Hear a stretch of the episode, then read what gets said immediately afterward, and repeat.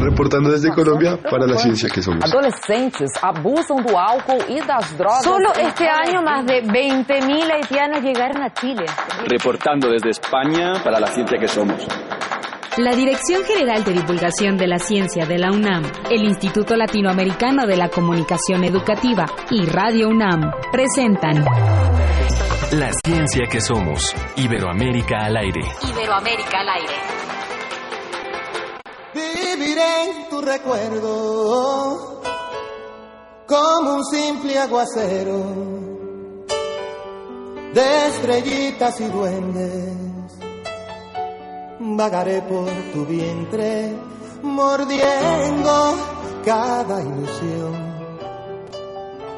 Vivirás en mis sueños como tinta indeleble como mancha de acero. No se olvida el idioma cuando dos hacen amor. Me tosté tus mejillas como el sol en la tarde. Se descarga mi cuerpo y no vivo un segundo para decirte que sin ti muero me quedé en tus pupilas, mi bien. Ya no cierro los ojos. Nos podríamos. Metiría lo más hondo y me ahogo en los mares. Nos podríamos estar toda la mañana escuchando a Juan Luis Guerra, que hoy cumple 62 años. Ya pasó por sus etapas de cristianismo, que se retiró un tiempo, estuvo haciendo música religiosa pero después le volvió a subir la bilirrubina y, y, nos sigue regalando música muy buena. ¿Te gusta Juan Luis Guerra? Cancelemos el programa y quedémonos escuchando solo a Juan Luis Tiene Guerra. unas canciones padrísimas y la verdad es que fue, fue un fenómeno para los chicos que, que nos escuchan, eh, jóvenes que nos escuchan en los años 80, 90 yo creo. Fue un fenómeno Juan Luis Guerra porque era un género que, que se empezó a escuchar mucho en Europa. Entonces la gente no, eh, a lo mejor en Alemania recuerdo que tuvo un éxito brutal, no entendían las letras, pero la música les, les comunicaba muchísimo y en todas partes se escuchaba Juan Luis Guerra. En una de esas eres el culpable de que el reggaetón haya entrado ¡No! a Europa ¿Él también. es el culpable? Igual y en una No, de esas. no, porque esto no es reggaetón. No, pero de No los tiene ritmos que ver. latinos, los ritmos latinos. un- Igual y quedaron tan convencidos los europeos de los ritmos latinos que dijeron ya, Híjole, ¿qué abiertas tiene que las ver la puertas. bilirrubina con Maluma? Ah. Bueno, ya empezamos, empezamos por- por la confundir. ciencia que somos hoy. Figueroa. Y Sofía Flores, estamos muy contentos escuchando a Juan Luis Guerra, celebrando con él sus apenas 62 añitos.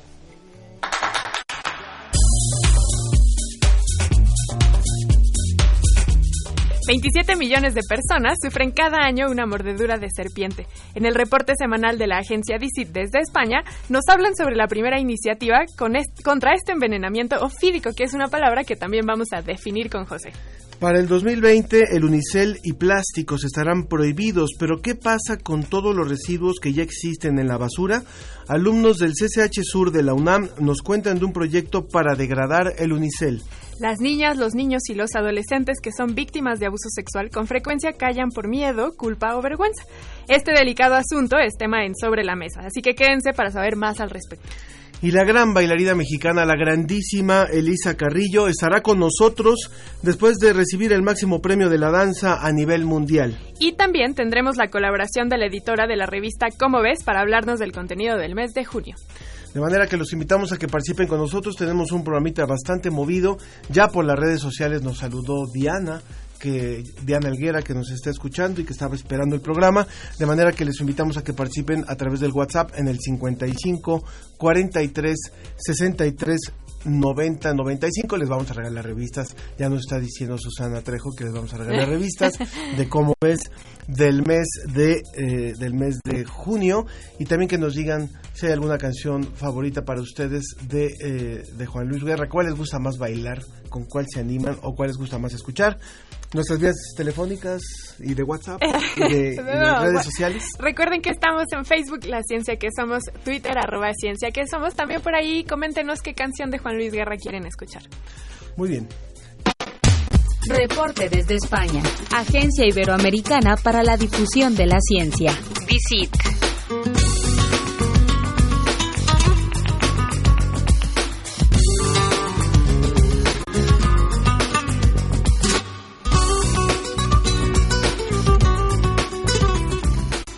Como cada semana está con nosotros nuestro querido José Pichel de la Agencia Iberoamericana para la Difusión de la Ciencia y la Tecnología, DICIT, con el apoyo de la Fundación Española para la Ciencia y la Tecnología, FECIT. ¿Cómo estás, José? Hola, Sofía, ¿qué tal? ¿Cómo va todo por allá? Pues aquí acabando una semana más con muchísimas eh, noticias en DICIT y con mucho calor ya por aquí por, por España.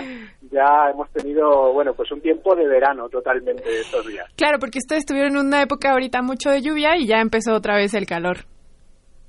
Sí, la verdad es que este año mmm, lluvia no hemos tenido mucha, lamentablemente. Ah, Creo que, que lo vamos a notar eh, más adelante, ¿no? Porque tenía que haber llovido un poco más este año, pero bueno, Oh, afortunadamente el año pasado llovió mucho y, y todavía tenemos bastante reserva. Lo siento mucho, espero que con los embalses sea suficiente. Esperemos que sí, ya te digo, como veníamos del año pasado que llovió muchísimo, pues los embalses eh, están bastante bien. Lo que pasa es que, claro, el campo eh, necesita lluvias. Eh. La agricultura, esta zona que, que tenemos aquí en Salamanca es muy agrícola también y, y necesita también la, la, la lluvia. Eh, no solo no solo el riego, sino que la lluvia viene muy bien al campo. Así que bueno, a ver cómo resultan las cosas este año. Esperemos que todo sea para bien. Muy bien, ¿qué te parece si comenzamos con los temas de ciencia y con uno que a mí me llamó mucho la atención, que tiene que ver con peces marinos que sobreviven en agua dulce? Cuéntanos. Bueno, pues eh, es curioso porque yo tampoco conocía, hasta que hemos visto esta investigación publicada en Science, yo tampoco conocía que existían peces eh, marinos que eran capaces de adaptarse a, agua dulce. No estamos hablando de otros eh, tipo de, peces como puede ser el salmón, que todos sabemos que, que, bueno hace grandes viajes y entonces remonta los ríos y, estas cosas. Eso ya damos por supuesto que sí, pero resulta que hay otro tipo de, de peces de varias especies, eh, además, aunque en este caso hablamos de unos que se llaman espinosos, los espinosos eh, marinos, que eh, resulta que tienen capacidad de adaptarse eso mm, a, a las aguas dulces después de haber vivido, después de que su ecosistema natural sean las aguas marinas. Eh, investigadores de aquí de España, del, del CSIC, eh, han estudiado cómo se produce cómo se produce esto en colaboración con investigadores eh, japoneses porque resulta que no todos eh, los peces de, de estas especies consiguen adaptarse. Hay algunos que sí y hay otros que no. Entonces, ante ese misterio, dicen, bueno, ah, vamos a ver, vamos a estudiar en profundidad qué es lo que pasa. Y resulta que han encontrado un gen que es fundamental porque les ayuda a sintetizar un ácido graso poliinsaturado. Es de estos eh, de estos ácidos que son eh, tan importantes del grupo de los omega 3, que también para nosotros los humanos son importantes. Bueno, pues para los peces marinos son esenciales y ellos en su entorno marino, eh, bueno, pues pueden conseguir de una forma mucho más fácil a través de la alimentación esos ácidos que necesitan. Sin embargo, en un entorno de agua dulce no tienen a su disposición esos ácidos grasos. ¿Y qué es lo que ocurre? Bueno, pues los peces que consiguen adaptarse a ese nuevo entorno de agua dulce, resulta que son capaces de sintetizar por sí mismo ese ácido gracias a que tienen sobreexpresado un gen en particular. Con lo cual hay unos peces que eh, consiguen esa adaptación a los ríos proviniendo del mar, eh, dando por supuesto que eh, su entorno natural es el marino, pero consiguen adaptarse, y hay otros que no, porque no tienen ese, ese gen activo como eh, tienen sus, sus otros compañeros. Así que bueno, resulta una investigación eh, realmente curiosa porque, como, como decíamos, pues eh, yo no me había planteado que, existieran estos peces eh, tan, bueno, con esa capacidad de adaptación eh, tan fabulosa. que es un, un gran ejemplo. O sea, me gusta este ejemplo por dos cosas ahora ya que lo has explicado. Uno, porque es un claro ejemplo de eh, selección natural en tiempo real. Y dos, porque no es trivial que los peces tengan esta capacidad para cambiarse de un ambiente salado a uno bajo en salinidad y esto tiene que ver con su metabolismo y seguramente ustedes mismos lo han experimentado, cómo se les hace la piel como de viejitos cuando entran mucho tiempo al agua y eso tiene que ver con un tema de osmosis, de cómo se mueve el agua dentro de nuestras células que siempre buscan tener un balance. Entonces, cuando los peces están en un ambiente muy salado, cuando pasan a uno con menos sales, sus células tienen que adaptarse a este cambio y por eso lo que tú mencionas, José, que, que echan mano de este del omega 3 para poder equilibrar este cambio de ambiente. Entonces es un gran ejemplo. Creo que los salmones tienen esta capacidad cuando migran del mar y suben a dejar sus huevos, pasan de un ambiente marino a uno bajo en sales. Pero está increíble esta investigación. Ahora pasemos, ¿qué te parece con serpientes? Y con una palabra que yo no había conocido, que yo desconocía, que es la de ofídico, envenenamiento ofídico. Sí, ofídico se refiere precisamente a las serpientes. Y queremos destacar hoy esta, esta investigación que está impulsada por la Universidad de Costa Rica porque creo que es eh, muy relevante. Está impulsada también por la Organización Mundial de la Salud, por la OMS, y eh, puede permitir salvar la vida, fíjate, a 2,7 millones de personas que cada año sufren una mordedura de serpiente. Eh, yo nunca me había planteado cuántas personas pueden sufrir al cabo del año en todo el mundo una mordedura de serpiente, pero parece ser que son muchísimas, casi 3 millones. Claro, eh, en, algunas circunstancias, sobre todo con algunas especies, y, también dependiendo de, la persona, esa mordedura puede llegar a ser mortal. Entonces, eh, ¿qué es lo que pasa? Que las grandes farmacéuticas, como ocurre muchas veces, no han puesto el foco en este problema. Primero, porque no es un problema del primer mundo, como suele pasar muchas veces, y segundo, bueno, pues porque probablemente no es un aspecto rentable. Entonces, lo que ha hecho en esta ocasión la Universidad de Costa Rica es fijarse en este problema, aliarse con la OMS, con la Organización Mundial de la Salud, estudiar el problema e impulsar nuevos remedios.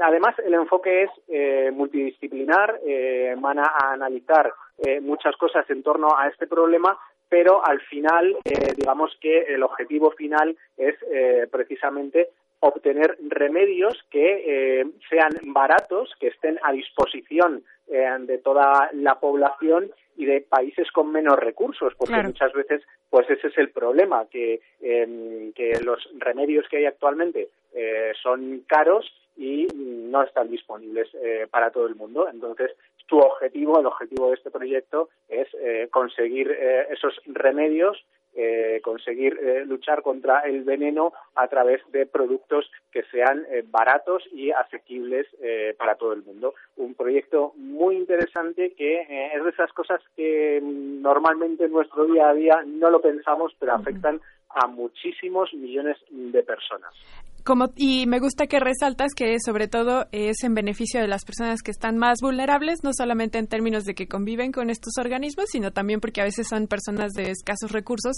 que no tienen acceso a este tipo de medicamentos. Claro, esto es muy importante porque normalmente eh, ya ya ocurre también en, en otras en enfermedades raras, por ejemplo. Normalmente el sector privado eh, realiza mucha investigación y es realmente bueno pues una gran aportación, es muy importante, pero lógicamente se mueve en términos de rentabilidad. Eh, van a investigar aquellas enfermedades, aquellos problemas que les pueden reportar un beneficio a través de la venta de esos medicamentos que al final obtienen. Pero eh, creo que el sector público también puede hacer mucho por investigar otro tipo de enfermedades eh, raras o investigar aquellos problemas que afectan específicamente, como puede ser este caso, eh, sobre todo a países tropicales, en los que hay muchas más especies venenosas de, serpientes, y a países con, menos recursos que eh, probablemente pues no están cubiertos por el sector eh, privado en, sus problemas del día a día, aunque sean problemas de salud graves. De acuerdo, de acuerdo contigo, José. Pues te agradecemos mucho y agradecemos también a la Agencia Iberoamericana para la Difusión de la Ciencia y la Tecnología, DICIT. Les invitamos a todos los radioescuchas a que se metan a la página de internet, que lo sigan en redes sociales, para que estén atentos de todas estas noticias iberoamericanas. Y muchas gracias, José, que tengas un gran fin de semana. Gracias, Sofía. Hasta el próximo día. Un saludo. Adiós. Entrevista. Entrevista.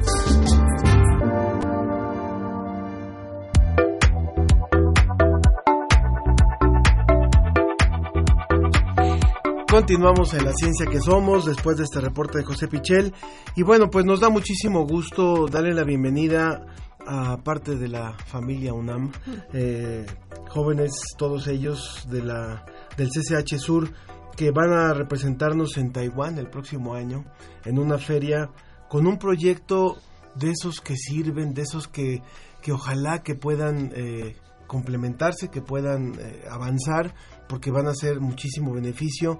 Se trata nada más de degradar el unicel, o sea, no es poca cosa lo que está en juego, de manera que presentamos a nuestros invitados, la profesora Magali Estudillo, ella es profesora de tiempo completo en el Colegio de Ciencias y Humanidades, el CCH Sur. También está David, David Díaz de Santi, que es estudiante de cuarto semestre, cuarto semestre en el CCH Sur y miembro de Jóvenes Hacen Investigación. No está aquí con nosotros su compañera eh, Nirvana Haynes, que también estuvo en este equipo desarrollando este proyecto. Y está el doctor eh, Pavel Castillo, profesor asociado también de tiempo completo en esta misma, en esta misma casa de estudios. Gracias por estar aquí. Gracias, a ustedes por invitarnos. Justo Ángel menciona que no es poca cosa el que se pueda degradar el unicel y yo antes de entrar al aire les decía no sabía que había organismos que podían degradar el unicel sabemos mucho de los organismos que degradan plástico y constantemente estamos escuchando estas noticias en, en, las, en los medios de comunicación. ¿Por qué habría de ser, tanto para Ángel y para mí, noticia, y para todos los que están del otro lado del radio también, el que un organismo pueda degradar el unicel?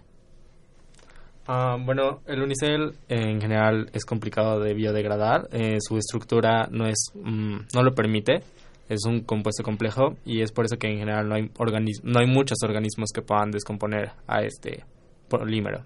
Y sin embargo ustedes detectaron y están utilizando dos organismos que en sus intestinos tienen organismos que a su vez degradan este, este polímero complejo. Ah, son las pruebas que estamos realizando para poder comprobar si efectivamente las bacterias de estos organismos son capaces de degradar el polímero. ¿Cuáles son estos organismos? Ah, el tenebrio molitor y la artemia franciscana. ¿Qué son? El tenebrio molitor se conoce como el gusano de la harina y la artemia franciscana es un pequeño crustáceo que se le suele dar de comer a los peces. Ellos eh, tienen entonces eh, en, su, en su interior eh, otros organismos que degradan el, el unicel. ¿Qué pruebas han hecho hasta este momento para poder eh, em, eh, identificar esta facultad de estos organismos? ¿Quién lo dice? ¿Pavel? Em, se han hecho pruebas con cultivos eh, en donde lo que les ponemos como alimento es el unicel y algunos minerales. Entonces, al no haber otra fuente de carbono, las bacterias del, de estos organismos se ven obligadas a consumir el, el unicel, eh, que hemos visto que ha habido una un descenso en la masa de, eh, del unicel que inicialmente pusimos. E, esas son las pruebas que tenemos hasta el momento. Todo ha sido prueba todavía dentro de los laboratorios del CCH. Sí. ¿Se está haciendo algún protocolo para llevarlo hacia algún instituto de investigación o con, con quién están en, en conversaciones, digamos? Porque nada más les quiero decir, en México se producen anualmente 125 mil toneladas de unicel. Es una locura lo que esto representa para, la, para el medio ambiente. Así es, este, el lunes tengo entrevista con eh, algunas personas en el Instituto de Biología y espero que me respondan en estos días eh, en Facultad de Química. Eh, justo me gustaría trabajar con la doctora Amelia Farres eh, porque ella ya tiene un proyecto donde logró aislar hongos eh, que degradan PET. Entonces ella ya tiene toda pues una experiencia sólida en, en, este campo. ¿no? Biodegradación. Quiero complementar nada más el dato antes de, de Sofi. Decía, 125 mil toneladas de unicel, el 30% es en la Ciudad de México. o sea, y además, degradar 1% de un plato de unicel toma casi 32 años y la propuesta de ellos eh, degradaría 32% en 5 semanas. Wow. esta es la trascendencia de lo que está entre manos y que son chavos que lo están impulsando. Eso está buenísimo. Eh, el, el, doctor Pavel acaba de mencionar una de las dificultades que es aislar, en el caso de la doctora en química, el hongo. Y justamente, profesora Magali, quisiera saber cuáles son las dificultades que se han enfrentado en el camino de desarrollar este proyecto, pero al mismo tiempo, y ya después preguntarles específicamente a ti, David, cuáles son las bondades que han obtenido también de este proyecto. Las dificultades que hemos encontrado es que no hemos podido, tenemos idea de qué tipo de bacterias pueden llegar a ser, pero también la identificación genética de las mismas no ha sido fácil para nosotros. Hemos estado participando en algunos proyectos con el Instituto de Ecología, por ejemplo, con el doctor Daniel Piñeiro para que nos ayude a identificar las bacterias que están presentes y otra dificultad que hemos encontrado es que en consorcio hemos notado la disminución de la masa de poliestireno, pero cuando hemos tratado de aislarlas de manera individual no hemos encontrado una disminución. Entonces no hemos encontrado suficientes datos para ver si de manera aislada, si es una única bacteria que degrada el poliestireno o son el conjunto. Eso era lo que quería resaltar y cuando hablamos de aislamiento es sacar esas bacterias de los bueno de las entrañas de estos organismos del gusano y de la artemia para poder tenerlas supongo que en un medio que ustedes controlen pero que no han tenido resultados tan promisorios como cuando están dentro del animal de los animales. No, los hemos aislado eh, más bien es hemos tratado tenemos el conjunto de bacterias aisladas de los organismos y a su vez hemos hecho pruebas de aislarlas para identificar cuáles son cuáles son todas estas y de manera aislada no en todos los casos hemos encontrado que disminuye de acuerdo y las bondades de este proyecto David ah, creo que son muchas ah, para empezar ha sido demasiado conocimiento en serio Heinz y yo que Heinz es mi compañera hemos aprendido muchísimas cosas. O sea, y hemos mejorado en muchas cosas y todavía nos falta mucho, pero es primero ese gran camino. Además de, pues, todo, o sea, en general Taiwán es una gran bondad. O sea, creo que ella y yo nunca esperábamos eso cuando entramos al CCH. Y pues sí, básicamente también, o sea, la atención que ha recibido el proyecto ha sido un honor. pues que esto es, eh, ha estado jalando tanto y que ha estado funcionando. Dime una cosa, David, estamos conversando con David Díaz, alumno del CCH en el cuarto semestre. Está también Magali Estudillo, profesora, y eh, Pavel Castillo, también profesor del CCH. Eh, David, ¿cuántos años tienes? 16. 16. Y Nirvana me imagino que por ahí anda también. 17.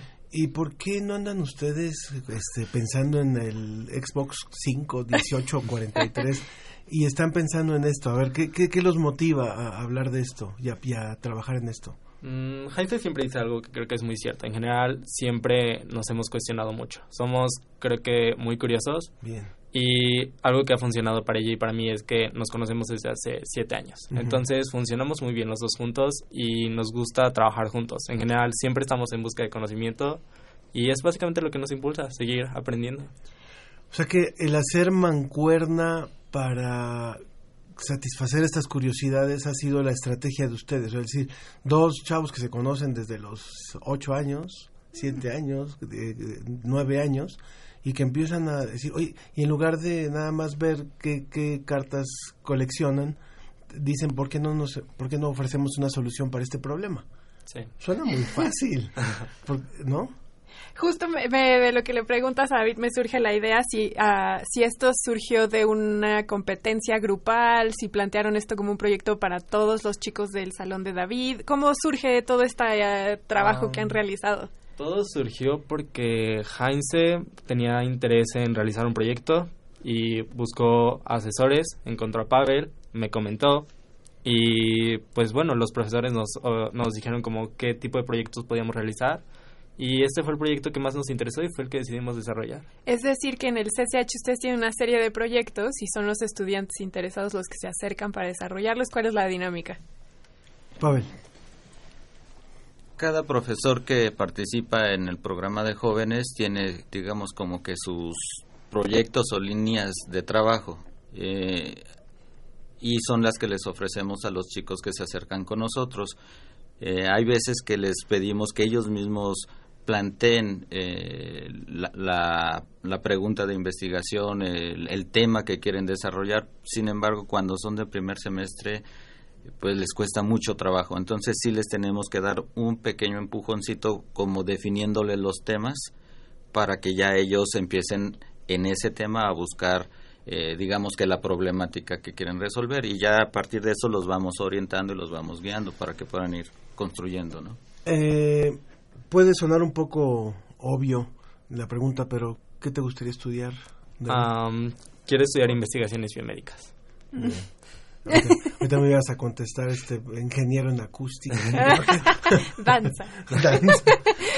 Muy bien, pues supongo que este tipo de proyectos eh, genera vocaciones científicas. Eh, bueno, no solo en este caso científicas, pero no sé si hay, ustedes han visto que, que sus estudiantes que apoyaron en el pasado ahora se dedican a hacer investigación científica, humanística.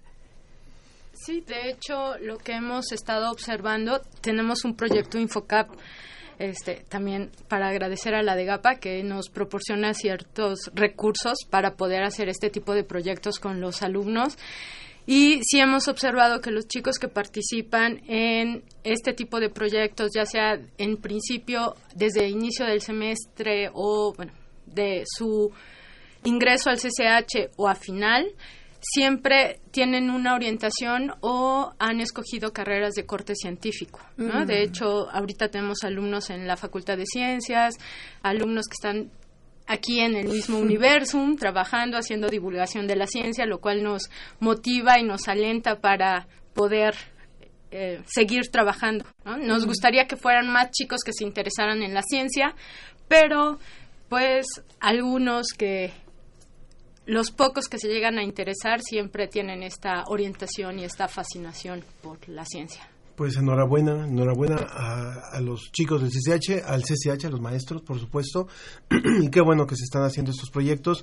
Cuando se ven estos resultados, todos los que trabajan, por ejemplo, en iniciativas como jóvenes a hacer investigación, dicen, vale la pena el mm. esfuerzo, vale muchísimo la pena. Les agradecemos muchísimo que hayan estado aquí con nosotros Así en, es. Esta, en esta mañana. A Magali Estudillo Clavería, profesora de tiempo completo del CCH Sur, muchas gracias por haber estado. Muchas gracias a ustedes. Al doctor Pavel Castillo, también profesor asociado B de tiempo completo del CCH Sur, muchas gracias. Gracias a ustedes por la invitación. Y a David Díaz de Santi, estudiante de cuarto semestre del CCH Sur y miembro de Jóvenes hacia la Investigación de la Dirección General de Divulgación de la Ciencia de la UNAM. Muchas felicidades, felicidades también a tu compañera y mucho éxito en Taiwán. Gracias.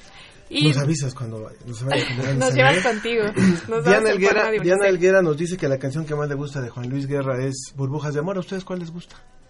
de Juan Luis Guerra. este... Los agarramos de bajada. No, la de Ojalá que yo a café. Ah, pues ah, esa es la que vamos a escuchar porque Luis, que nos escribe por WhatsApp, dice Juan Luis Guerra estudió en la Academia de Berkeley en Boston. Los reggaetoneros son una desafortunada aportación de música sanitaria para el mundo. Así lo describe y él pide, ojalá que lleva café del mundo, ojalá que lleva café en el campo, a propósito de lo que estábamos hablando con José Pichel de que no ha llovido en España. Así que vámonos al corte con, Juan Luis Guerra.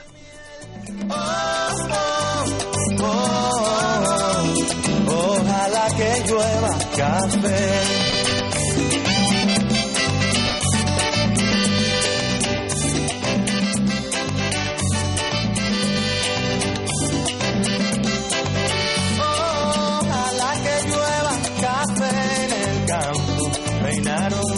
cero el trigo y fue bajo la colina de arroz graneado y continúa el arado con tus querer.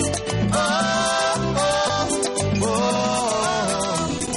Ojalá el otoño en vez de hojas secas vista mi cosecha y sale. La ciencia que somos. Iberoamérica al aire. Escuchas 96.1 de FM. XEUN. Comenta en vivo nuestra programación. Facebook Radio UNAM.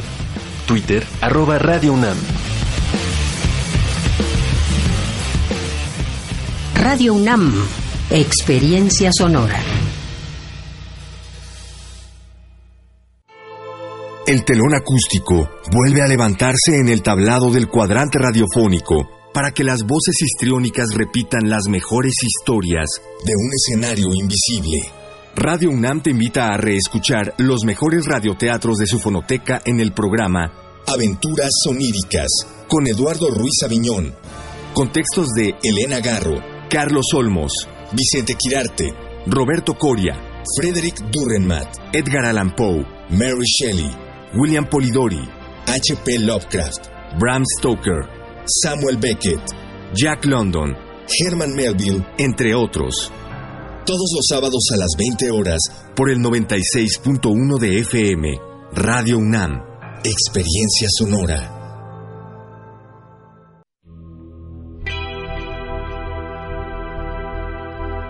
Los alquimistas giran un globo terráqueo, lo detienen al azar y se adentran en el sonido de aquella latitud. Hacen música etérea, sonidos al vapor que visitan todos los continentes. Intersecciones trae para ti la música de Radaíz. Viernes 7 de junio a las 21 horas en la sala Julián Carrillo. Entrada libre. Sé parte de Intersecciones, donde la música converge. Radio UNAM. Experiencia sonora.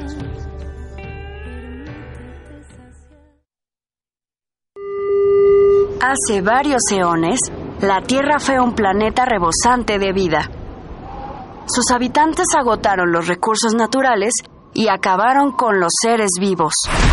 No permitamos que el futuro nos recuerde como una tragedia griega.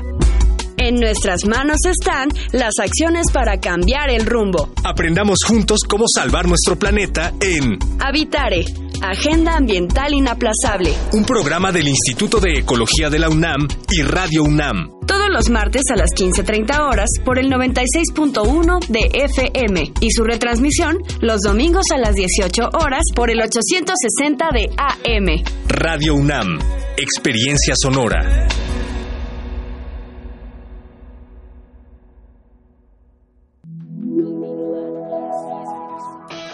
Niños y niñas, ¿se aburren en vacaciones? No se queden en casa. Vengan al curso de verano de Radio UNAM.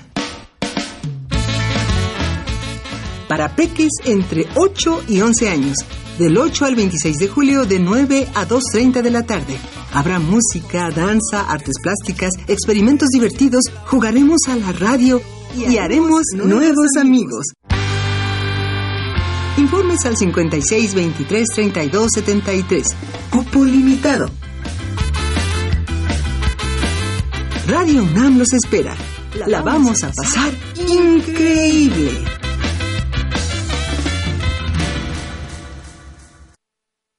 Continúa la, ciencia, que, somos. Iberoamérica al aire.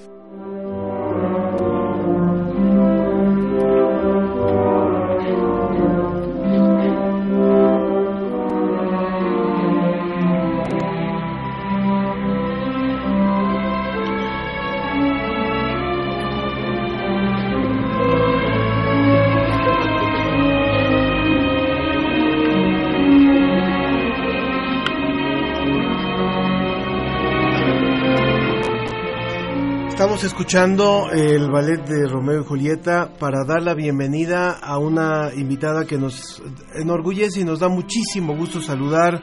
Elisa Carrillo, ¿cómo estás? Muy buenas tardes para, para ti. Saludos hasta Alemania. Buenas tardes, es un gran gusto poder estar aquí con ustedes. Muchísimas gracias por, por, tomar nuestra llamada. Ya debo de decir que años anteriores habíamos tenido ya contacto con Elisa Carrillo cuando la Agenda Ciudadana de Ciencia, Tecnología e Innovación, posiblemente lo recuerdas, que nos hiciste el favor de apoyarnos con la promoción y la invitación a que la gente tomara participación en esta en esta consulta pública que se hizo y también pues eh, es una ocasión ahora para celebrarte y para celebrar junto contigo un reconocimiento más que no es cualquier reconocimiento. Finalmente ya no hay duda en el mundo los premios más importantes de danza se han, se han, han sido otorgados para ti como la mejor bailarina en el mundo y esto es producto del esfuerzo y es producto de, de mucho trabajo, de mucha disciplina y de una mujer que decidió eh, tomar en, en, sus pies su vida, ¿no? Ah, pues la verdad es que es toda una bendición, estoy muy emocionada, muy agradecida por todas las oportunidades que he tenido en mi carrera y, y bueno, recibir este reconocimiento es algo maravilloso, aunque también te puedo decir que mm, yo nunca digo la mejor bailarina del mundo personalmente, porque creo que hay muchas bailarinas maravillosas y creo que este reconocimiento para mí es como decir soy una de las más reconocidas y más bendecidas, pero creo que esto lo único que hace es motivarme más a seguir trabajando, a tener disciplina y a dar lo mejor de mi día a día. El, eh, Elisa, te saluda Sofía Flores. Yo tengo, bueno, al escucharte, Hola, Sofía, hola, al escucharte, primero da mucho orgullo, pero también da una gran motivación de querer, no, no, no digo ser como tú en el sentido de llegar a ser bailarina, porque claramente mi formación me lo impide, pero sí de llegar a ser eh, no nada más reconocida internacionalmente, sino también aportar y ser motivación para otras generaciones. ¿Cuál crees que sería tú? Acabas de decir que es mucha disciplina y trabajo constante, pero ¿cuál crees que serían tú los ingredientes para los que para decirle a los que nos han escuchado, que nos están escuchando, para llegar a ser un representante o una representante a nivel internacional de muchas generaciones? ¿Qué se necesita para representar a las personas? Mire, yo creo que antes que nada tienes que tener muy claro lo que quieres lograr, tener muy claro qué es lo que amas, qué es lo que te inspira, qué es lo que te eh, motiva día a día. Y una vez que encuentres qué es lo que amas, eh, sale fuerza, sale muchas ganas de trabajar, disciplina, perseverancia. Yo creo que eso a mí siempre me ha ayudado a, a mantenerme firme con las metas que me pongo, ¿no? Decir, bueno, quiero bailar, quiero lograr eh, bailar tal rol o llegar a tal teatro. Como que son cosas que a ti te van motivando, eh, pero eso sí, disciplina y sobre todo exigencia contigo mismo, porque al final no es no es nadie más que tú el que va a estar en el escenario, el que tiene que mejorar, el que tiene que entrenar, el que tiene que mantenerse en forma, el que tiene que estar, eh, digamos que dando lo mejor, ¿no? Entonces, eh, creo que sobre todo la disciplina, la perseverancia y tener muy claro qué es lo que amas, porque entonces así vas a poder tener todas las herramientas necesarias para tener esa fuerza que se necesita. En tu formación eh, hay dos seres muy importantes, eh, tu papá, que es ingeniero, que, que, ha encabezado incluso algunos esfuerzos de, de, trabajo sobre seguridad alimentaria, y tu mamá también doctora, eh, Elisa Cabrera. ¿Cuánto, ¿Cuánto importa esta formación académica para poder tener estas metas en el arte también? O sea, ¿cómo, cómo se vinculan una, una cosa y otra? Bueno, yo te puedo decir que mis padres son el mejor ejemplo que tengo en la vida. Ambos han sido súper trabajadores toda la vida, dedicados, súper profesionales. Eh, y bueno, yo creo que no hay un mejor ejemplo y no hay nada que me puedan dar, eh, aparte del amor y el cariño incondicional, eh, no como un ejemplo a seguir. Entonces, creo que eso ha aportado muchísimo para mí eh, sobre todo porque la carrera a la cual yo me dediqué no tiene nada que ver con el mundo en el que ellos se mueven. Exacto. Pero eso mismo creo que es algo tan interesante, ¿no? Que cada quien tiene su propia carrera, que la danza yo la descubrí, eh, no sé si decir por suerte, ¿no? Porque al final yo llegué a una academia sin saber que tenía las aptitudes. Yo simplemente fui como cualquier niña que quiere bailar y que quiere caminar elegante, no fue como me dijo mamá, pensamos que te iba a servir porque tú siempre escuchabas música y te podías a bailar, pero nunca con la intención de que yo iba a ser una bailarina. Entonces las cosas se dieron de una manera Ihr Anruf wird gehalten. Bitte warten Sie einen oh. Moment. ¡Ay! Se nos cruzó ahí un alemán que empezó a decirnos unas cosas que perdimos la conexión de la, con ella. De la línea telefónica. En un momento más, vale la pena re recordar que en abril pasado, Elisa Carrillo recibió el premio Alma de la Danza que otorga la Federación Rusa a lo más destacado del ballet y que se concede rara vez a extranjeros. Ahora también suma el premio Benoit de la Danza a su carrera, el más importante a nivel internacional en el mundo del ballet. Es como el Nobel del ballet, para decirlo así. Y con ellos, Elisa Carrillo se ha convertido en la única mexicana y la primera latinoamericana en recibir los tres premios más importantes del ballet, el Arma de la Danza, el Benoit de la Danza y el del Festival Internacional Dance Open de San Petersburgo. Nuevamente retomamos la comunicación con Elisa, de repente empezamos a escuchar a alguien de la compañía telefónica alemana y ya, y ya ahí sí nos perdimos, Elisa. Ay, perdón. Bueno, eh, yo lo que quería decir es que el ejemplo de mis padres fue maravilloso y sobre todo que ellos siempre eh, tenían claro que querían ayudarme a que yo lograra los sueños que, que, me propuse, ¿no? Entonces eso fue lo más bello, que a pesar de ser de diferentes mundos, ellos siempre respetaron y me apoyaron en lo que yo tanto soñé. Entonces eh, creo que eso no hay nada mejor que tener unos padres trabajadores, que te den su cariño, que te den su apoyo incondicional y de esa manera uno tiene siempre bases muy fuertes eh, y siempre sabes que en cualquier situación ellos van a estar detrás de ti. Elisa, ¿cómo eh, trabajas el tema también de la frustración? Porque llegar hasta donde tú has llegado, como dijo Ángel, eres la única mexicana y la primera latinoamericana en conseguir los tres premios más importantes del ballet. ¿Cómo haces para eh, trabajar con el tema también de, eh, de, pues a veces de fallar, que con los éxitos también a veces vienen los, los fallos, pero también cómo haces para compaginar, a veces aunque nos pongamos metas, la vida nos lleva por otros caminitos, y cómo haces para compaginar lo que te da o por donde te lleva la vida y las metas que tú te pones como esta líder en la danza que eres.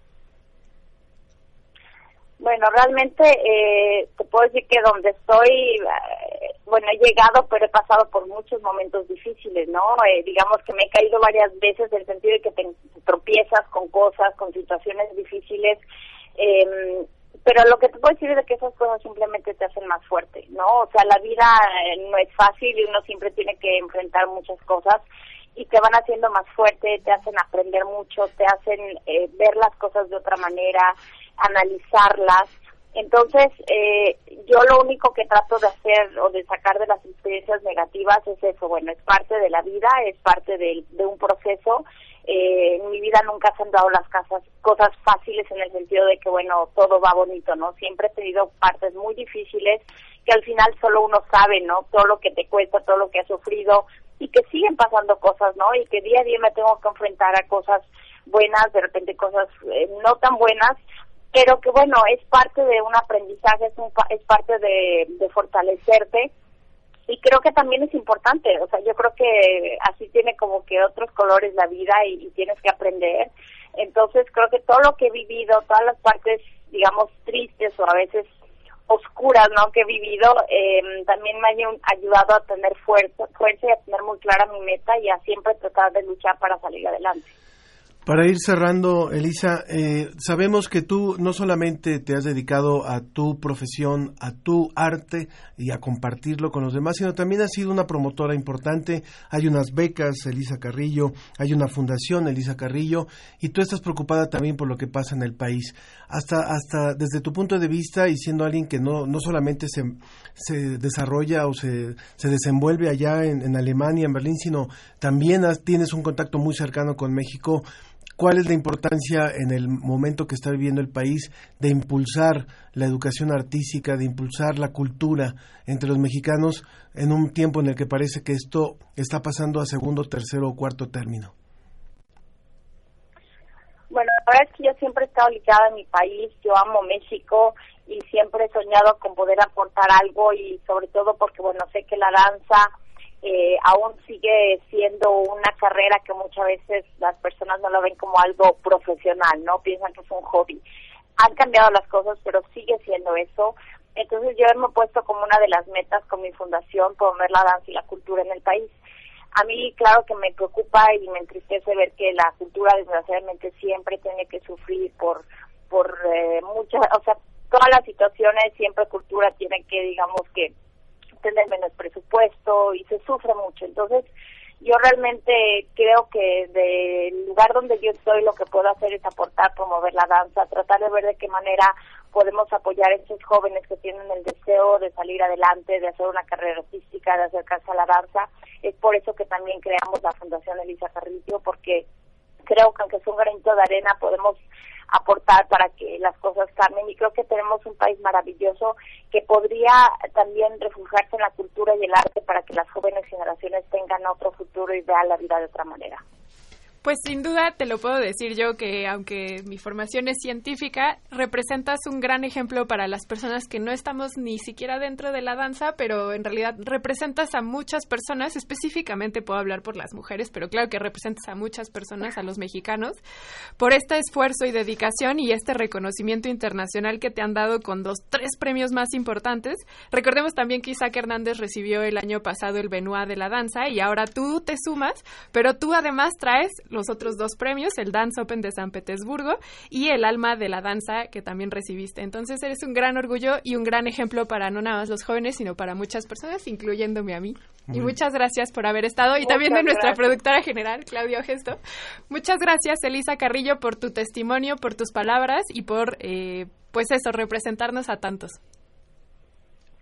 Muchísimas gracias y un saludo con todo mi cariño para ustedes y para todos los mexicanos y y bueno, les puedo decir que con esta historia que les cuento, que es un poco de mi vida, quiero que sepan que todos podemos lograr nuestros sueños, que hay que trabajar mucho y nunca darnos por vencidos y estoy segura que cada día va a haber más mexicanos eh, felices y triunfando en, toda, en cualquier lugar del mundo. Elisa Carrillo. Es cuestión de proponérselo y de luchar para yo, lograrlo. Elisa Carrillo Cabrera, hay que decir los dos apellidos porque tiene padre y tiene madre y, y, mucho, así que te agradecemos muchísimo y esperemos que en una vuelta que andes por acá por México puedas acompañarnos acá en cabina para seguir platicando con el público de la ciencia que somos. Te reconocemos mucho y valoramos mucho el, el, esfuerzo y, y el ejemplo que representas.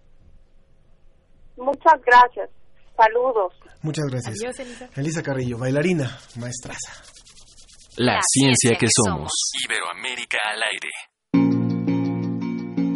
Un cardenal reconoció que la Santa Sede tenía en su poder desde el año 1943 documentos que probaban la pederastia de Marcial Maciel, considerado el mayor depredador sexual dentro de la Iglesia. La justicia de Estados Unidos detiene al líder de la Iglesia evangélica La Luz del Mundo. Se trata de Nazón Joaquín García, se le imputan 26 delitos. Entre otros cargos están la trata de personas, la producción de pornografía infantil y el abuso de menores. El tema del caso eh, del clan Andrade fue un tema que dio la vuelta al mundo por este señor que secuestraba, violaba y maltrataba a niñas menores de edad. Y una de estas niñas fue Karina Yapor, que cambió radicalmente a los 12 años. Y yo recuerdo muy bien de las primeras veces que yo vi a esta artista. Yo estaba pues, pequeña, la primera vez que la vi tenía 7 años. Yo recuerdo que ella me abrazó cuando, cuando me conoció y me agarró la cara. Me acuerdo y me decía, ay, qué linda niña. Y yo en aquel momento podría haber metido las manos al fuego por esa persona. A los 12 años esta artista me invitó a mí a estudiar música. Así que a los 12 años comencé a vivir abuso sexual por primera vez. Michael Jackson se enfrentó a acusaciones de pederastia de las que por una u otra razón salió sin cargos. Toda su vida personal osciló entre el escándalo y las excentricidades. En 1993, Jordan Chandler, en ese entonces de 13 años, acusó a Michael de haberlo ultrajado en su mansión de Los Ángeles. Y a nivel nacional, se registraron 15.530 denuncias de delitos sexuales contra menores. Obviamente que si no tenemos la denuncia de los padres o de tercera persona que se haga responsable de esto, vamos a tener niños tristes, abandonados y dolidos para posteriormente ser adultos con muchas tristezas interiores.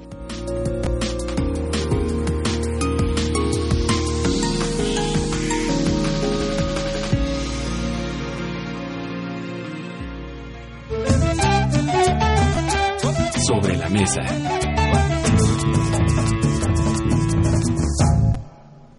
Continuamos en la ciencia que somos. Bueno, un cambio abrupto de tema, ¿verdad? Después de haber conversado con Elisa Carrillo. Y bueno, como lo habíamos anunciado al principio del programa, en la mesa de hoy la hemos querido dedicar al tema del abuso sexual infantil y ya escucharon ustedes este primer collage de, de testimonios, de noticias, de, lo que, de una revisión muy panorámica de lo que está ocurriendo en el mundo y de cómo se está haciendo mucho más evidente la denuncia de estos casos. Ojalá. Pero eh, presentamos ya a nuestra invitada aquí en cabina. Ella es Elia Guillermo, psicóloga y educadora sexual infantil y juvenil, y también es vicepresidenta de la mesa directiva de la Asociación Mexicana para la Salud Sexual AC. Gracias por estar aquí con nosotros. Gracias a ustedes por la invitación. Buenos días. Buen día. Eh, más adelante se unirán. Ah, también tenemos en la vía telefónica a Sandra Baita. Ella es psicóloga clínica por la Universidad Nacional de Buenos Aires, Argentina. Dictó entrenamientos en el tema de abuso sexual infantil para miembros del Poder Judicial de la provincia de Chubut, en Argentina, y desde 2018 y hasta ahora, para los funcionarios judiciales, 2008, perdón, y hasta ahora para los funcionarios judiciales y el Ministerio Público Fiscal de la República Oriental del Uruguay, este último proyecto a través de UNICEF Uruguay. Muchas gracias, Sandra, por estar aquí con nosotros. Gracias a ustedes por la invitación. Muchísimas gracias. ¿Por qué es importante poner el tema del abuso sexual infantil cada vez más en, en los micrófonos, en los reflectores, en las pantallas? Pues es un tema dañino, ¿no? Para empezar, eh, tiene que viola los derechos de la infancia, del niño, de la niña, del adolescente. Es una agresión, es un tipo de violencia y está cegada últimamente. Tratan de hacerla visible, pero la gente todavía como que no lo entiende, no conoce las consecuencias eh, tanto del que pueden haber tanto físicas como psicológicas en los niños, en las niñas, en los adolescentes e incluso en otras personas que sufren otros tipos de, de violencia sexual que existe en esto, en bueno, en todo el mundo, ¿no? Por eso es importante hacerlo visible, porque sí necesitamos respetar a nuestros niños, a nuestras niñas y sobre todo cuidarlos protegerlos, es responsabilidad de toda papá y mamá hacerlo. Entonces, me parece importante que visibilizar este tema eh, mucho más cada día. Digo, no por algo la OCDE nos pone en primer lugar mundial, ¿no? Y eso es bastante triste. De los países de la OCDE, México tiene el primer lugar mundial, en primer lugar, perdón, primer lugar en abuso sexual infantil. Eh, Sandra. ¿Cuál es el caso para allá con ustedes? Eh, bueno, tú, tú has trabajado eh, en Argentina, pero también en Uruguay. ¿Cuál es el caso, cuál es la perspectiva latinoamericana de este tema? Bueno, yo no sé si se podría hablar de una perspectiva latinoamericana, porque uno de los problemas que solemos tener en los países latinoamericanos, en mi país eh, fundamentalmente, tiene que ver con la falta de números. las estadísticas siempre están por detrás de la realidad.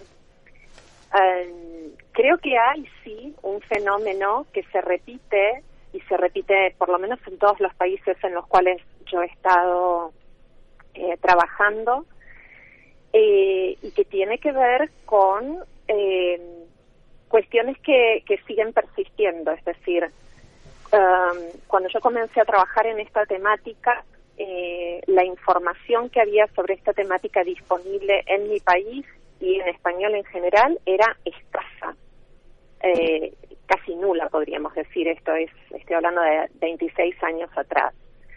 Eh, y en ese entonces se escuchaban determinados prejuicios. Eh, estos prejuicios no prevenían solamente de la sociedad, uno podría entender, digamos, que el ciudadano de a pie común y corriente no tiene por qué tener un conocimiento concreto y puntual acerca de una problemática como el abuso sexual o, cualquier otra. Pero el problema es que esta falta de conocimiento abarcaba a eh, distintas profesiones que tenían una incidencia directa en la atención de niños, ¿sí? Desde los establecimientos educativos hasta los establecimientos de salud, tanto en lo que tenía que ver con la salud física como mental, eh, la justicia, eh, la realidad es que hoy, 26 años más tarde, eh, la información está a nada más que un clic de distancia y esos, esos prejuicios no desaparecieron. Eh, entonces creo que eh, en este sentido podríamos decir que esos prejuicios son hoy uno de los factores más relevantes eh, y preocupantes en lo que tiene que ver con el tratamiento de esta temática. Y el segundo tiene que ver, está muy ligado a esto también, y tiene que ver con que no hay una formación sistemática de los profesionales acerca de cómo detectar, diagnosticar, atender e intervenir en estas en estas problemáticas. Claro. Les recuerdo, les recuerdo a quienes nos están sintonizando nuestras vías de contacto para que puedan participar con nosotros en esta mesa. El teléfono es 5622 7324 5622 7324 por el WhatsApp en el 55 43 63 90 95 55 43 63 90 95 y también por las redes sociales en la Ciencia que Somos en Facebook y en Twitter arroba Ciencia que Somos. Eh, damos también la bienvenida a Estefanía Andaur, ella es psicóloga y coordinadora del área de salud de, de Corporación Miles por los derechos sexuales y reproductivos en Chile. Bienvenida y se suma también a esta mesa. Hola, buenas tardes. Muchas gracias por la invitación. Muy buenas tardes, muchas gracias. Eh, la pregunta que, que, yo les quería hacer es, bueno, eh, el abuso sexual como tema de investigación, finalmente, ¿cuántas líneas, cuáles son las principales líneas de investigación que hay sobre esta temática? Y también cuando escuchaba yo eh, lo que nos decían nuestras dos primeras participantes es, un país como México que tiene estos niveles o como se da también eh, en, lo, en, lo, que nos ha enviado, por ejemplo, Sandra, eh, eh, con la información desde de UNICEF, países que tienen estos niveles de violencia sexual hacia sus niños, ¿qué, qué les representa? ¿Qué, ¿Cómo los trastorna? ¿Cómo los cambia? Cuando estamos hablando de sociedades completas con, con índices muy altos de este tipo de abuso. Entonces, le damos primero la palabra a Estefanía sobre esto, sobre estas dos preguntas. Muchas gracias. Eh, mira, yo en realidad quisiera exponer un poco lo que ha sido la experiencia desde Corporación Miles respecto al tema. Y, sí. y pasa que eh, cuando tenemos países, y particularmente sociedades en las cuales el abuso a las mujeres de cualquier tipo, pero particularmente sexual, y en el caso de niños y adolescentes, eh, en sociedades en, en, las cuales esto está tan normalizado, es lamentable que los gobiernos, eh, las políticas públicas no sean más drásticas para realmente considerar la importancia del problema y cómo esto repercute en nuestras sociedades a nivel general. Y, y esto es muy importante, sin embargo, por alguna razón, dado por la concepción que existe culturalmente como de la apreciación de las mujeres, es muy difícil eh, hacer leyes o políticas públicas que realmente tengan un peso y que no sean letra muerta. Eso nos ha pasado en Chile.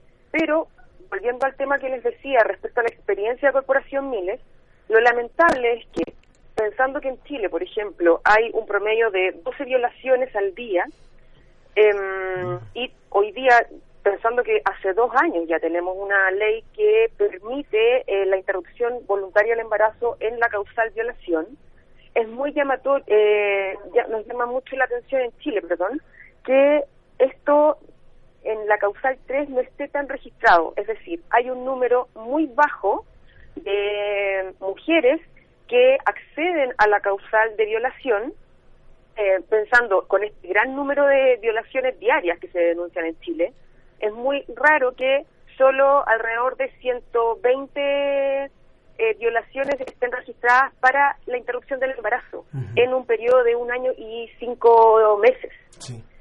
Eh, por lo tanto, lo que sabemos es que el tema sigue siendo muy normalizado, no se considera la gravedad de lo que implica en términos psíquicos que una niña sufra una violación o varias violaciones, porque la mayoría de las veces, lamentablemente, cuando esto se da en el interior del hogar, no, no es solo una vez, lamentablemente, y mmm, lo que nos cuesta pensar mucho, por lo tanto, es qué tipo de sociedad se está pensando cuando una niña en realidad es obligada a ser madre y en estas condiciones, es decir, maternidades obligadas. Por lo tanto, es un problema que ojalá agarrara mayor relevancia dentro de, de cualquier país y especialmente eh, en lo que implica nuestra nuestra región. Claro, Elia, eh, Estefanía menciona a las niñas y a aquellas que quedan embarazadas, pero también es claro que los niños son abusados y bueno, ellos no tienen la consecuencia de quedar embarazados. Entonces, retomando la pregunta que hizo Ángel, ¿de, qué manera afecta a la sociedad el que haya niños vulnerados y al mismo tiempo que estos niños se convierten en adultos trastornados? Si bien es cierto que el mayor porcentaje de abusos hasta ahorita sea de los que de los que se registran porque la gente denuncia, porque efectivamente coincido con, con una de las chicas que está hablando, eh, no se denuncian todos, no hay un registro en, particular, son más mujeres aún, pero también existen los niños. Los niños varones siguen eh, eh, teniendo también situaciones de abuso, incluso desde mucho antes, desde edades, desde la edad antigua Roma, desde la Grecia, el maltrato ha, sido constante. Lo que pasa es que no se había visibilizado, se había incluso puesto leyes. Pero una de las consecuencias, por ejemplo, en niñas que no todavía tienen eh, situaciones de embarazo antes de que lleguen a la pubertad, pues efectivamente tiene que ver con trastornos de ansiedad, tiene que ver con situaciones de, anorgasmia, incluso tiene, a veces no, no permiten que las toquen, no tienen una vida sexual completamente saludable cuando son personas adultas independientemente de todo el tiempo que viven estresadas por la parte del abusador, ¿no? Cuando llegan a la pubertad, pues uno de los indicios es consumo de drogas, en tanto en hombres como en mujeres. Eh, en varones, por ejemplo, eh, también es la situación de estrés, baja rendimiento escolar, independientemente de las lesiones físicas que puedan llegar a tener, cuestiones ya de, manera más emocional, los vínculos se rompen, ¿no? Los vínculos dejan de creer, de crear confianza, eh, no permiten que se toquen. Hay también muchos tabús en torno a que un, un niño abusado se va a convertir en, en un violador, no necesariamente. Sin embargo, sí puede tener conductas autodestructivas porque él ha sido violentado, ¿no? Entonces, son consecuencias que le dan como persona eh, adulta, se ven eh, eh, mucho más cuando le rascas un poquito qué es el tipo de problema que presenta en la adultez, pero viéndolo como menor, están los síntomas ahí. Lo que pasa es que los hacemos invisibles porque a veces los asociamos a otro tipo de situaciones o a otro tipo de maltratos, ¿no? Uno de los tabús, por ejemplo, decía por ahí, o mitos decía eh, que es el, abuso sexual infantil no es tan violento como un maltrato físico, ¿no? Porque precisamente por esta invisibilización que tenemos como sociedad y como papá y mamá, que a veces los síntomas están ahí, las agresiones están ahí, los moretones están ahí, ¿no? Cuando son ya en una situación de un poquito más de, violencia física, que y el problema que tenemos es que no siempre hay violencia física, sino que también es coerción psicológica y no hay físicamente, no ves un moretón no ves un rasguño, ¿no? Pero sí hay otras situaciones que nos hacen pensar que el niño o la niña están sufriendo algún tipo de maltrato o de violencia sexual. Entonces, sí hay. Acabamos, acabamos de ver en esta semana una noticia de una chica en Holanda que, mm. que murió, eh, que se dejó morir finalmente se manejó como un caso de eutanasia o de, de, eutanasia asistida, no fue así. Finalmente, una chica que vivió eh, ataques sexuales de los 11 a los 14 años y, eh, entró en una profunda depresión y finalmente murió hace en estos días. Y esto a mí me lleva a preguntarles a nuestras tres invitadas, Celia Guillermo, Estefanía Andaur y Sandra Baita, en México, en Chile y en Argentina. Estamos en un, en un momento de una, eh, en una epidemia, o sea, lo podemos considerar un verdadero problema eh, de, semejante a una epidemia alguien por ahí perdimos la conexión pero pero ¿qué, nos podrían contestar Sandra no creo que es Estefanía yo en realidad creo que sí o sea em, o sea no creo lo es porque de hecho esto ya está determinado desde la ONU eh, hace ya varios años que esto ya tiene el carácter de epidemia. Y por eso también se ha llamado a los a los países eh, a que tomen medidas un poco más radicales para atender el, problema, porque eh, efectivamente esto trae demasiadas consecuencias. Mm. Justo hace unos segundos, eh, Sandra Baita mencionaba que no hay lineamientos eh, en términos de la zona latinoamericana que describan o que diagnostiquen a los pacientes. Tú, Elia, nos acabas de decir algunas características que tienen las personas que han sufrido estos acosos, a persona abusos. Eh, pero hay lineamientos internacionales por la Organización Mundial de la Salud, por, eh, bueno, lamentablemente se nos fue Sandra, que nos podría haber dicho de UNICEF, pero hay lineamientos que sí describen describan cómo los papás, por ejemplo, cómo los profesores, por ejemplo, pueden identificar a los niños que pueden estar o que sufrieron algún tipo de abuso? Sí, incluso hay protocolos. Los protocolos que existen, tiene uno la UNICEF, de hecho es uno de los que yo trabajo, por ejemplo, para dar capacitación al personal docente, eh, independientemente de que la SEP también tiene una, un protocolo de atención al abuso. La diferencia está en que no lo catalogan como específicamente abuso sexual, sino que está dentro, legalmente dentro de, los, de las cuestiones de violencia sexual o de violencias. ¿Cuál sería la distinción que habría entre violencia sexual y abuso sexual? El, meramente técnico. la cuestión es la palabra técnica porque en, violencia se englobas varias más. ¿Cuáles ¿no? Violencia física, violencia psicológica, violencia por negligencia, por ejemplo, cuando hay abandono, cuando no hay provisiones de, las cuestiones básicas de, alimento, vestido, exactamente, educación. Entonces, dentro de todo el apartado de violencias, se pone un apartado de violencia sexual. Eh, y tiene que ver con las situaciones de abuso porque hay una situación de poder entre la persona que ejerce eh, con coerción, a veces con violencia, a veces no, en, eh, en el aspecto de que no física, sino coerción, te presiono, utilizo mi chantaje, utilizo una amenaza, utilizo un soborno, ¿no? Que esa es de la forma en la que yo lo platico, por ejemplo, con los niños y las niñas, identificar perfectamente la diferencia entre el soborno, en chantaje y regalo, porque esos tipos de violencia, esos lineamientos no es están especificados en, a veces en las leyes. Entonces no da mucho pie, pero sí hay protocolos para identificarlo. Hay ciertos síntomas que te dicen que pueden tener, y, pero la, yo creo que la parte que, que es la que hay que ponerle más énfasis, más, eh, más eh, dicho es el niño o la niña te lo va a decir. Si, tú si tú trabajas con él o con ella, desde los dibujos, desde los cuentos, desde las formas en las que puedes hacer muchísimas cosas lúdicas, lo dicen.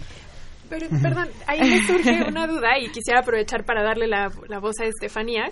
Eh, eh, también como psicóloga y coordinadora del área de salud de, la corporación Miles, los niños que son abusados es porque no hubo un cuidado tutoral o parental que esté cercano a ellos, ¿cierto? ¿O es una ignorancia mía? No, no es necesario que sea lamentablemente por negligencia. O sea, de cierta manera, todos los niños o niñas están en una situación siempre de vulnerabilidad, en términos de que son niños. En cualquier situación pueden mostrar esa vulnerabilidad, porque, no sé, desde el momento en que la mamá o el papá o alguien se descuida un minuto, puede ser incluso alguien en quien confíen eh, que aproveche esa situación y tomen una actitud más de la línea perversa. Por lo tanto, no esto escapa un poco a a, todos los, controles que puedan implementar la familia más cercana o los papás o, mamá. O bien cuidados pueden sufrir abuso. O sea, claro, quizás no de la manera eh, cuando un niño efectivamente o una niña está en una situación de vulneración, en la cual eh, sufre distintos tipos de violencias, como no hay acceso al colegio, a salud, eh, y así, a diversas otras cosas.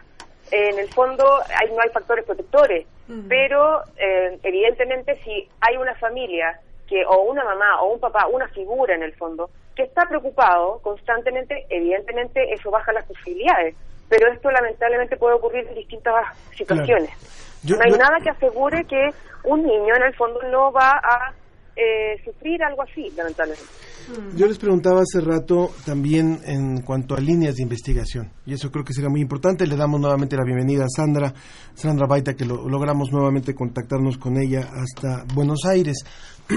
¿Cuáles son las principales líneas de investigación en este tema, en este tema de abuso sexual infantil, que ahora sabemos y que no sabíamos hace 20 años o hace 10 años y que es producto de la investigación? ¿Qué se eh, ¿En qué se ha avanzado? ¿En perfilar más al abusador? En, medir más las consecuencias de lo que esto representa? ¿En mecanismos de prevención? ¿Qué nos ha dejado la investigación científica en este, en este sentido? ¿Quién contesta? Eh, ¿Sandra? Sí, cómo no. Eh, a ver, creo que hay hay dos líneas de investigación que se han estado desarrollando a lo largo del tiempo y que responden a intereses distintos. Uno tiene que ver con cómo desarrollar estrategias de entrevista que puedan ser eh, a la vez de permitir obtener información adecuadamente y que permita eh, la continuidad de las acciones judiciales que se llevan a cabo, eh, esta podríamos decir que es de las más complejas porque implica tener en cuenta cómo entrevistar a niños de distintos rangos de edad, pero esto es algo en lo cual mm, de manera sistemática se intenta poner mucha como mucha atención y mucho esfuerzo eh, porque precisamente la recolección del testimonio de los niños eh, termina siendo prácticamente la prueba central en las causas judiciales. Por otro lado, hay una línea de investigación que está relacionada no necesariamente con el abuso sexual solamente, sino también con otras formas de maltrato y que tiene que ver con eh, entender cuáles son las consecuencias de estar expuesto de manera reiterativa y temprana a este tipo de situaciones. Entendiendo sobre todo que son situaciones que ocurren en su gran mayoría en los contextos de cuidado, es decir, los niños son víctimas de abuso sexualmente en su gran mayoría dentro del ámbito familiar. Y esto es lo que hace que las situaciones muchas veces sean mucho menos visibles o que tarden mucho más tiempo en descubrirse. Y entonces lo que se busca es tratar de entender de manera más cada vez más específica e incluso con los aportes que, que están dando las neurociencias, cuáles son los niveles de afectación y a partir de ahí entonces ver cuáles serían las mejores líneas de acción terapéutica para trabajar con este tipo de eh, problemáticas. De todos modos, eh, creo que todavía necesitamos mucho más. Eh, hay, podríamos decir que en lo que se refiere a los ofensores sexuales es tal vez donde haya menos avances no solamente en, términos de poder determinar elementos diagnósticos, sino también eh, herramientas eh, terapéuticas. Gracias. Eh, pero sí más está más focalizado en los niños. Gracias. Elia. En México, por ejemplo, tenemos aquí el Hospital Psiquiátrico Infantil Juan Navarro. Tiene, eh, dentro de todas las cosas que hace, hay un departamento que también le da mucho peso a lo que es el abuso sexual infantil, juvenil. Y eh, las investigaciones, por ejemplo, que han arrojado en, ese, en, en estos aspectos es que eh, es a través, como bien lo decían, de, la, versión de lo que te cuenta el niño o la niña, de lo que sucedió, de lo que le, la forma en la que lo fueron arrastrando, es progresiva que también es, una conducta progresiva por parte del abusador. Entonces también ahí nos da muchísima información el niño o la niña, independientemente de los síntomas físicos, cómo es lo que ha estado sucediendo, las, las cosas que, que van avanzando. Y efectivamente en la cuestión de la, del agresor sexual, pues no, no se tiene mucho, no hay un perfil específico. Cualquier persona pudiera ser un agresor sexual. Antes se decía que eh, eran eh, personas que tenían, eran depravados, tenían enfermedades mentales y no, no es así, ¿no? Entonces, si ponemos en vulnerabilidad a los niños y a las niñas porque hay que entender eh, qué es exactamente lo que sucede, cuáles son las conductas de abuso infantil. Por ejemplo, lo primero que tienen que saber, debemos de saber es que hay una asimetría de poder.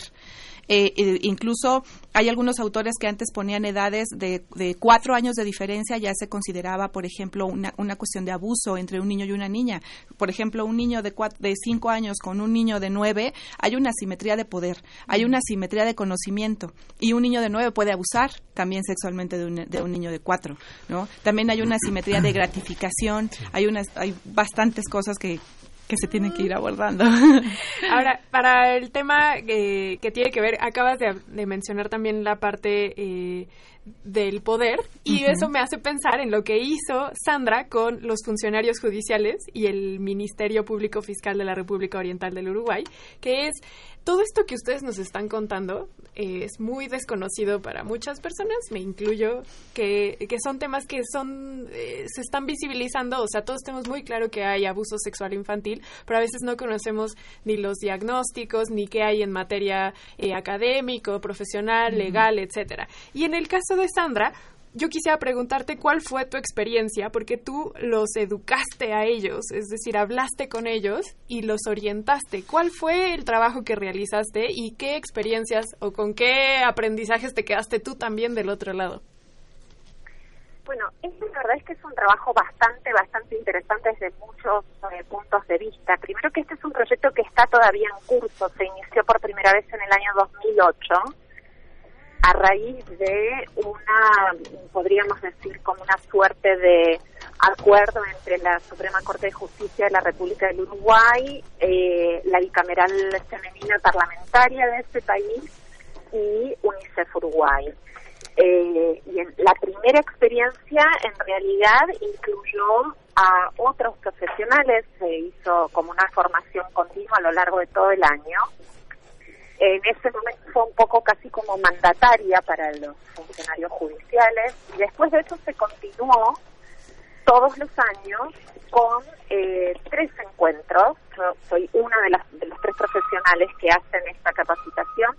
Dos de estos encuentros están hechos por psicólogas, una soy yo, otra es mi colega Paula Moreno, y el tercer y último encuentro está hecho por un abogado. Eh, la realidad es que la experiencia es muy interesante porque uno lo que empieza a encontrar es, uno empieza a escuchar de las personas los prejuicios que muchas veces encuentra escritos en los fallos judiciales. Como en todas las cuestiones, eh, hay, yo siempre digo que a la ideología es muy difícil modificarla, incluso académicamente, porque tiene que ver con una postura personal y con cuestiones personales o institucionales que la sostienen. Ahora, también me he encontrado con cosas realmente muy sorprendentes, muy gratamente sorprendentes, como por ejemplo encontrarme con jueces del interior de la República del Uruguay, o sea, como en todos los países latinoamericanos, en el Uruguay una cosa es lo que sucede en la ciudad capital y en, digamos, en las zonas más importantes y otra cosa es lo que sucede en el interior profundo, en los lugares que están más alejados de, los distritos centrales. Y me encontré capacitando a jueces a los cuales trataba de explicarles cuestiones psicológicas de las maneras más pedagógicas posibles para que no, no sonaran demasiado fuertes, y las pudieran ir digiriendo de a poco. Y me encontré con jueces que antes de que yo mencionara que era la disociación ya sabían que yo estaba hablando de esto o que eh, sabían perfectamente bien de qué se trataba eh, el hecho de que el relato de un niño fuera fragmentario porque los recuerdos traumáticos se almacenan de esa forma. Eso es casi como si dijéramos una perla creciendo en el medio del desierto. Por eso yo siempre digo que lo que uno tiene que hacer es apuntar así a donde encuentra que hay interlocutores que están interesados en escuchar, más que en tratar de dar vuelta a una ideología. ¿sí? Porque entre los que no saben y tienen que tomar decisiones, hay un grupo de jueces y fiscales que no saben y no les interesa saber, y hay un grupo de jueces y fiscales que no saben y están ávidos por conocer. A esos hay que apuntar.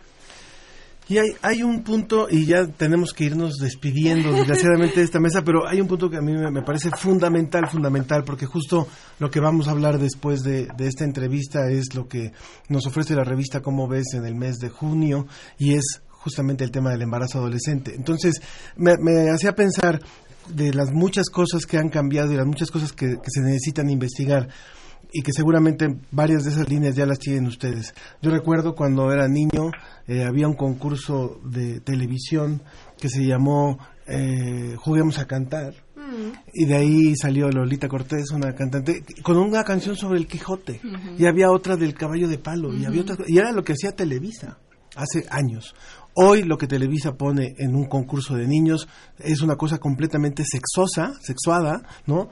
Donde son niñas y niños bailando este reggaetón y otros otros ritmos como si fueran adultos. Mm. Es decir, hay una una eh, sexualización. de la vida de los niños o, a partir de los medios de comunicación y a partir de muchos padres también. Entonces, cuánto esto está afectando esta normalización de, de, una vida sexual temprana, por un lado, y por otro lado, este, cuánto estamos realmente poniendo atención a que saber si, si, si el sabemos que siempre va a haber un, número negro, una cifra negra, pero si el, el hay un incremento en el, en el, número de abusos a pesar de que ahora se denuncien, mm. o hay una, una disminución. Esa sería además mi, mi última pregunta ya para poder ir cerrando. Elia. Hay un incremento, eh, bueno, el incremento eh, es difícil medirlo. Sabemos que eh, se ha estado visibilizando más por el hecho de que se ha tratado, ha hablado del tema y porque ha habido espacios como este que dan la posibilidad de hablarlo. Pero no, es difícil porque en muchas ocasiones no se están denunciando lo que realmente sucede. Por ejemplo, hablaban de, de, que cada, cada, cada hora dos, por, dos niños por lo menos o niñas están sufriendo abuso. Entonces, cómo medirlo es complejo. Pero yo creo que todo esto nos lleva a una situación en la que debemos apostar a, lo que es la educación sexual. Y creo que eh, vamos avanzando muy lento, tal vez, pero no debemos dejar de darle eh, también la, visibilidad a las cosas que se están haciendo. Al final de cuentas, ahorita ya con la nueva reforma educativa, por ejemplo, el gobierno está metiendo un apartado de educación sexual. ¿Cómo está? Todavía no lo sé. Eh, es, vamos a definir qué, qué, es lo que va a pasar, porque bueno, también tenemos choques por otro lado, el frente de la familia que dice que no, muchas situaciones que que la gente desconoce. Yo siempre he dicho que la información es poder. Y yo lo que invito a las personas que nos están escuchando es infórmense. En la medida en la que tengamos mayor información, podemos dar más apertura a la educación sexual. Y eso es lo que tiene que acabar con los cualquier tipo de violencia hacia niños, niñas y adolescentes. Y los medios de comunicación, evidentemente, tienen una gran chamba también por ahí. Muchísimas gracias, Ela Guillermo. Comentario final, Estefanía Andaur. Lo mismo, yo voy en la misma línea. Creo que el tema, la normalización de esto, de este fenómeno, eh, ya debe ser parte como de lo ideológicamente que transversalmente penetre ideológicamente como algo eh, incorrecto. Porque hoy día, como efectivamente una eh, panelista anterior mencionó, yo estoy muy de acuerdo con que lamentablemente eh, en esta materia, cuando profesionales o expertos se involucran eh, y además deben interactuar con jueces, por ejemplo, sabemos que lo ideológico supera y excede totalmente los criterios técnicos. Por lo tanto, si culturalmente esto no se inserta eh, como un propósito del Estado también, de las políticas públicas, de, los, eh, de quienes educan, de los profesionales de salud mental y así, eh, si esto no se integra dentro de un discurso, como fuera ojalá la educación sexual, que por ejemplo en Chile es inexistente, el problema no, no va a anularse del, del mm, todo. Por lo tanto, por ejemplo, en Chile el año pasado hubo una efervescencia del movimiento de mujeres y feministas, lo que generó que las denuncias, por ejemplo, aumentaran. Pero ahí nos quedamos, en que aumentan las denuncias, pero ya los programas sociales destinados para esto están sobrepasados para atender a las víctimas, por ejemplo. Pero hay una parte que es positiva, que es justamente que, con que las denuncias ya aumentaron y eso es bueno. Sin embargo, creo que el asunto está también, como se ha dicho, que en mejorar las políticas de educación sexual, que deben ser transversales y meter este tema de manera totalmente, o sea, con mucha fuerza. Claro. Gracias, gracias Estefanía. Diana Elguera por el WhatsApp nos dijo de qué manera podemos evitar que los acosadores se filtren por las redes sociales, que si hay algún curso para llevar a los adolescentes. Y Juan García nos llamó y nos preguntó sobre el documental de Michael Jackson. Creo que los papás fueron negligentes y los fans y los mm. trabajadores del artista ignoraron el problema. ¿Qué recomiendan para evitar estos abusos? Comentario final, por favor, Sandra Baita. A ver, eh, apoyo lo que estaban diciendo las colegas. Creo que hay una cuestión que tiene que ver con lo que no debe parar es la visibilización de la problemática. El tema de la educación sexual en mi país está incorporado, pero tiene una resistencia feroz por parte de la Iglesia y grupos religiosos católicos, con lo cual cada intento de avance se encuentra con un retroceso. Eh, me parece que lo que tiene que ver, o sea, la pregunta de, de la persona que hizo respecto de cómo eh, poder evitar el, el grooming por las redes está muy relacionada con la falta de atención que los adultos ponemos en los niños. Eh, que los niños están expuestos a estas cosas que comentabas antes en los programas, no habla solamente de una sexualización de los niños, sino que habla de una adultificación en general. Exacto. Entonces a los niños hay que permitirles crecer en libertad. El adulto lo que hace es correrse absolutamente de sus responsabilidades. Una de estas es prestar atención a lo que sus hijos hacen en las redes. Sí, de acuerdo. Pues muchísimas gracias, muchísimas gracias Sandra Baita y Estefanía Andaur por haber estado con nosotros en esta en esta mesa. Saludos hasta Chile, saludos hasta Argentina y un abrazo. Muchas gracias. Gracias, a ustedes. Que estén muy bien. Y, no queremos despedir a Elia, de una vez le vamos a dar la bienvenida a Estrella Burgos, la editora de la revista Cómo ves, porque se liga mucho el tema del que estábamos hablando con, eh, con, con, lo que ofrece en este mes eh, Cómo ves, en una portada preciosa, por cierto. Embarazo adolescente, aunque muy fuerte también. Muy fuerte, gracias, muchas gracias, Hola. Gracias, Estrella. Cuéntanos, entonces el tema principal de junio es embarazo adolescente. ¿Desde qué enfoque se aborda este tema? Pues bueno, son, son varias cosas. Desde luego como problema de salud, ¿no? Porque las estadísticas son bastante aterradoras, ¿no? Es la, la segunda causa mundial de muerte de jóvenes de 15 a 19 años es el embarazo y sus complicaciones en el mundo. Y en el caso de México también los números no pintan nada. Sí, bueno, México creo que está en el segundo o el primer lugar ya, del primero, que es una pena. Este es un artículo de Omar Torreblanca, que él es eh, doctor en psicología, que está aquí, está con nosotros, perdón, en la Dirección de Divulgación de la Ciencia. Y eh, bueno, pues él nos expone varios aspectos del problema, desde la psicología, desde la salud, y habla mucho también de cómo lo podemos prevenir. Hace un momento comentaban el asunto de la educación sexual que, es una paradoja terrorífica, ¿no? O sea, las buenas conciencias no quieren que los niños tengan educación sexual, eh, pero se horrorizan cuando las niñas salen embarazadas, ¿no? O cuando hay abuso sexual, o cuando hay abortos, ¿no? Y, y, la verdad es que la estadística mundial es que cuando hay educación sexual o en sexualidad, como le dicen ahora, eh, aumenta la edad del inicio de la vida sexual y disminuye desde luego mucho la cantidad de embarazo adolescente. Pero además también la, eh, las capacidades que tenemos las mujeres cuando no nos embarazamos siendo adolescentes aumenta, ¿cierto? O sea, tenemos la posibilidad de estudiar una carrera y también para los hombres que a veces se, se hacen responsables también. No, por supuesto. Es, es que tener un bebé cuando eres adolescente, tanto para él como para ella, pues, pues cambia todo la vida y la verdad no es lo mejor que le puedes ofrecer a un niño no está madura una mujer para ser mamá en la mm. adolescencia y un papá tampoco. Mm. Entonces no es una buena idea desde donde lo mires, es una pésima idea. Pero es una gran idea que ustedes lo toquen en este tema de en este número de cómo ves, porque uno de los públicos a los que ustedes les llegan son adolescentes. Así es, nosotros vamos a jóvenes, nosotros no le damos sermones a nadie, no es nuestro papel, más bien les damos los hechos. La situación Ni a nuestros hijos, ¿verdad? Ni a nuestros hijos. Bueno, bueno, van a hablar ahorita para, para decir que quién sabe. No, pero por ejemplo, cosas como que eh, el 50% de las chicas que empiezan su vida sexual no usan una medida de prevención. Eh, las estadísticas de verdad son aterradoras cuando piensas que estamos en el siglo XXI, celebrando 50 años que fuimos a la Luna. ¿Cómo es posible que esto siga pasando? Y toda la sociedad, todos tenemos que colaborar y sobre todo informando. Mira, en México tenemos una campaña magnífica que se llama ¿Cómo le hago? Todos los datos vienen en la revista, pueden ustedes buscarlos en internet, quienes nos escuchan.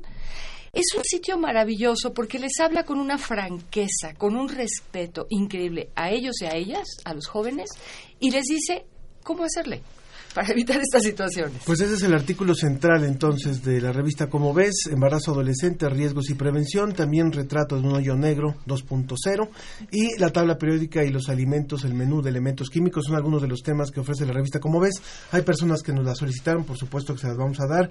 Alfonso de Alba también nos escribió vía eh, eh, Twitter, más bien, y también eh, sugería la canción de Ojalá que lleva café de Juan Luis Guerra. ¿A ti cuál te gusta de Juan Luis Guerra? Pues esa me gusta mucho.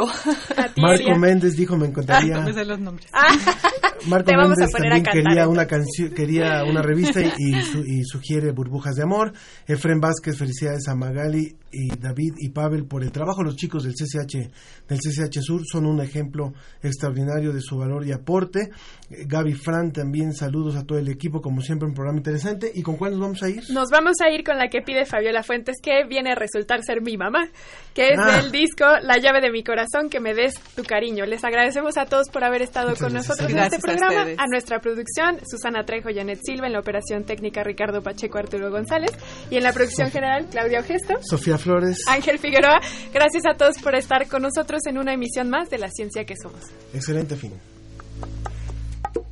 Cada día que pasa crece esta locura.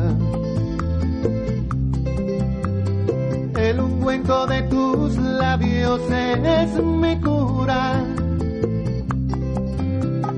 Tú me puedo más con el circo de tus besos. Milito en la frontera de tus huesos. hoy es mejor vivir un día contigo que vivir mil años sin tu abrigo. Es por eso que hoy te pido que me des tu cariño para yo quedarme. Un minuto me basta vida para enamorarte. Que me des tu cariño como el mar las olas. Como luna en la noche vida que se entrega toda. Agradecemos tu compañía. Nos escuchamos la próxima semana en punto de las diez y media de la mañana. La ciencia que somos. Iberoamérica Aire. Una producción de la Dirección General de Divulgación de la Ciencia de la UNAM, el Instituto Latinoamericano de la Comunicación Educativa y Radio UNAM.